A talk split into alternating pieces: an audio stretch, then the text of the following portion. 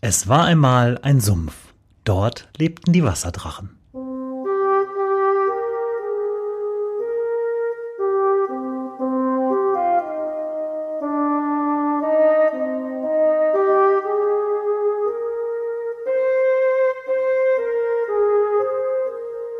Wo die Wasserdrachen wohnen.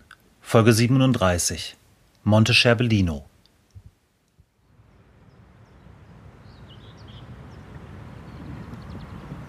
Die heutige Folge der Wasserdrachen bin ich mal wieder etwas durch die Stadt gefahren und äh, befinde mich am Inselbadstadion. Das ist an der Fürstenallee. Äh, wenn man am Neuhäuser Tor ein bisschen die Neuhäuser Straße fährt und dann rechts rein und dann immer geradeaus, kommt man hier geradewegs dran vorbei. Das ist kurz vorm HNF. Ich kann es da hinten auch durch die Büsche schimmern sehen. Und ähm, ja, viele Leute wissen, dass es das Inselbadstadion gibt. Das äh, wird, glaube ich, betrieben vom Grün-Weiß Paderborn. Die haben ja auch irgendwie einen Tennisplatz und so. Ähm, aber warum und wieso ich jetzt hier sitze, das erzähle ich gleich mal. Weil eigentlich geht es heute um den Monte Scherbellino. Aber das kommt noch. Die Fläche, auf der ich hier sitze, ist ein bisschen Schotter. Hier war auch mal äh, früher ein ähm, Fußballplatz mit ähm, ja, so roter Asche. Und äh, wenn ich das richtig mitgekriegt habe, haben die das vor einigen Jahren hier saniert, weil das alles so ein bisschen belastet war.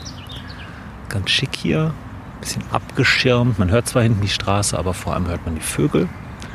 Und äh, ja, es ist relativ ruhig hier.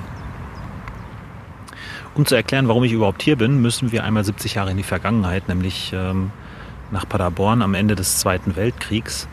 Paderborn hat ja den Zweiten Weltkrieg ziemlich gut überstanden. Hier wurden zwar so ein paar kriegswichtige Einrichtungen wie der Flugplatz auf Mönkelo, über den werde ich auch mal noch was erzählen, oder auch das Bahnauswässerungswerk. Die wurden zwar ähm, schon mal angegriffen aus der Luft, aber nichts wirklich Ernstes für die Stadt. Und eigentlich hatte man gehofft, dass Paderborn so provinziell ist, dass da auch nichts weiter passieren wird. Das Ding war, den Alliierten gingen langsam die Ziele aus und irgendwann war Paderborn doch an der Reihe. Tragischerweise Anfang 45 und äh, in insgesamt drei Angriffswellen wurden dann über 85 Prozent der Stadt zerstört. Es fing am 17.01. an und äh, die beiden schwersten Angriffe waren am 22.03. und am 27.03. und das war eigentlich so der, der Untergang der alten Paderborner Stadtstruktur. Und nicht nur 85 Prozent der Stadtfläche wurden äh, zerstört, man konnte wirklich so irgendwie vom Kamp bis zum Bahnhof am Stück durchgucken, sondern auch 85 Prozent der Wohnungen. Ähm, und Paderborn hatte erst irgendwann Anfang der 50er Jahre wieder die Einwohnerzahl, wie das vom Zweiten Weltkrieg war, so dass es jenseits der 40.000 Marke landete. Dabei blieb natürlich eine ganze Menge Schutt übrig. Insgesamt, man schätzt so eine halbe Million Kubikmeter. Das ist natürlich ein Riesenberg und ähm, viel davon äh, war natürlich, da war nichts mehr zu retten. Ein Teil davon, damit konnte man wieder was anfangen. Und ähm, ja, kommen wir zu Monte Scherbellino. Da hat bestimmt der eine oder andere schon mal von gehört. Vielleicht kennt ihr das auch, weil ihr da Sport macht, joggen geht, im Winter rodelt. Das ist äh, oben, wo sich der Querweg und der Südring schneiden, südlich der B64.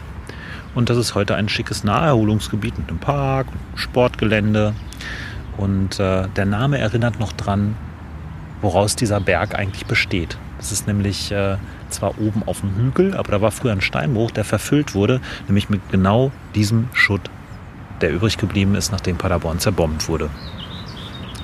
Wie das genau vor sich gegangen ist, ähm, muss man sich ungefähr so vorstellen. Es gab äh, in Paderborn eine Lorenbahn mit äh, über 50 äh, kleinen Lokomotiven, teilweise Dampf, teilweise Diesel. Und die haben äh, fünf Jahre lang haben die nichts anderes gemacht, als durch die Gegend zu fahren, Schutt aufzuladen und äh, über den Turnplatz, das ist ähm, in der Südstadt äh, am, an der Karlstraße, am Turnplatz äh, quasi den Schutt wieder abzuladen und da erstmal wurde er sortiert. Da wurde dann geguckt, was davon ist noch brauchbar.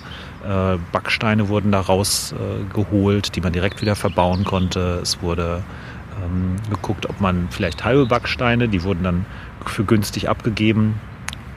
habe ich in den Quellen gelesen, äh, aus halbem Backstein wurden an äh, Ansgar Straße hatte irgendwie jeder zweite einen äh, Hühnerstall aus halbem Backstein.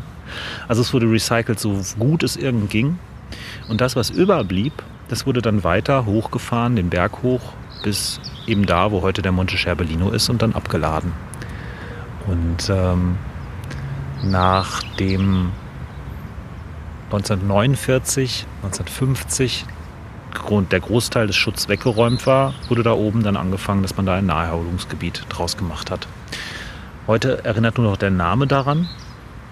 Und ich fände es mal sehr interessant, ähm, mal zu buddeln, ob das wirklich alles unbrauchbar ist. Weil es gibt ja auch so Häuser in Paderborn, wo so alte Versatzstücke drin vorkommen. Wenn man über die Stadtmauer geht, findet man sowas hinterm äh, Cineplex, nee, Kinopolis ist das, hinter dem Kino in der Libori-Galerie. Da gibt es zum Beispiel ein Haus, wo so Versatzstücke aus alten Häusern oder so Bruchstücke von Sandsteinverzierungen oder so wieder mit eingebaut wurden. Und ich wette, unter Monte gibt es noch eine ganze Menge zu finden. Aber warum sitze ich eigentlich am Inselbad? Tja, es gab nicht nur eine Lorenbahn hoch zur Monte Scherbellino, sondern was viel weniger Leute wissen, es gab noch eine, zweiten, ein, eine zweite Bahn, die ging über den Kamp bis zum Maßbahnplatz, da wurde sortiert und der Rest wurde hierhin gebracht.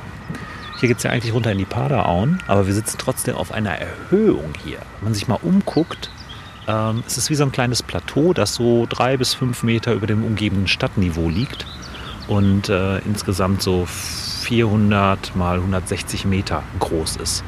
Und hier passt eine ganze Menge Schutt rein.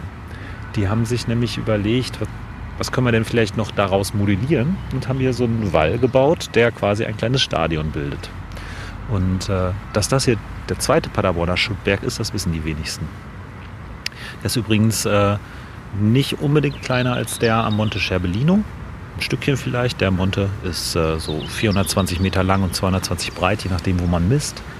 Aber das ist äh, auch schon beachtlich, weil am Monte Scherbellino ist es wesentlich bewachsener und man kann sich das Ganze nicht so am Stück vorstellen. Aber wenn man hier am Inselbad ist, so zwischen Fürstenallee und äh, ähm, Pader und zwischen ähm, Heinz-Nixdorf-Forum und was da hinten, die Ottilienquelle, habe ich ja auch schon mal eine Folge über Bad Paderborn gemacht. Deswegen heißt es übrigens Inselbadstadion. Guckt mal in den, äh, im Archiv nach. Da gibt es auch noch eine interessante Folge drüber, über die Bäderkultur in Paderborn.